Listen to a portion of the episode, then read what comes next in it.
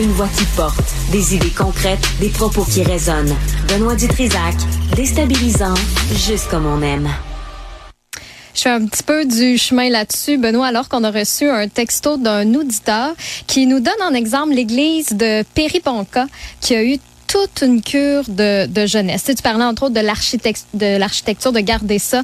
Eh ben eux, ils ont vraiment gardé le bâtiment de l'église qu'ils ont converti en musée, le musée euh, Louis Aymon, et ils ont fait une annexe à l'église. C'est, tout un bâtiment de 17 millions de Hmm. dollars. Comment ils ont fait pour payer ça? Ben, c'est devenu, ils l'appellent l'espace Péribonca. Donc, c'est le nouvel hôtel de ville, la caserne de pompiers, la bibliothèque municipale. Il y a des salles pour Ben des oui. organismes communautaires. oui. C'est beau, là. C'est tout vitré. On l'a vu bon, sur le ça. lac Saint-Jean.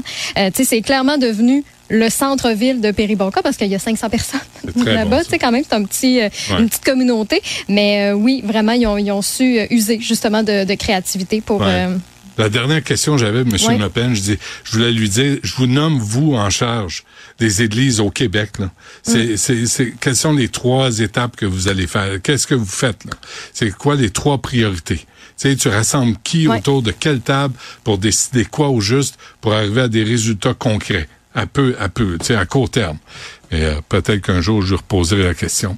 Mais mais, je trouve que tu sais, je Ouais. trouve qu'on devrait faire. Il y en a pas une dans ton euh, dans ton quartier aussi? Ah, dans, dans mon petit village d'où je viens, dans Charlevoix, Ouais. le village de, de Capalègue, l'église euh, avait été devenue en fait l'école de danse. Euh, Ah oui. Donc, tu sais, c'était devenu un lieu culturel. Il y avait toutes sortes d'événements qui se passaient. Même l'été, des fois, il y avait des troupes de théâtre qui venaient, qui, qui venaient présenter leurs pièces. Donc, c'était Ouais. c'était devenu un lieu de rassemblement, ce que l'église était aussi à la base dans le temps. Donc, effectivement, avec un peu de créativité, là, il y a moyen de faire quelque chose avec euh, tous ces bâtiments-là. Ouais, un peu de fierté pour notre Oui. patrimoine aussi, d'être fier de qui nous sommes, puis ce qu'on devrait garder du passé.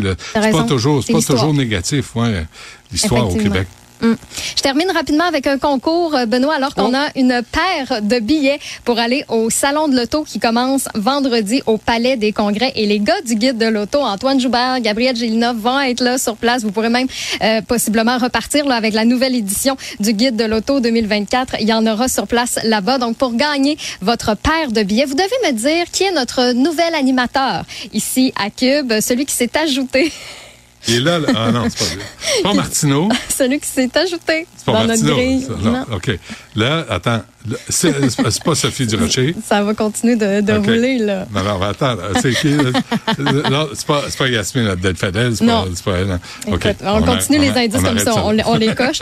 Vous nous textez au 1-877-827-2346 avec votre réponse. J'en avais parlé un petit peu plus tôt. Le concours est toujours en cours. On va faire le tirage euh, d'ici 16 heures cet après-midi. Donc, continuez de nous texter.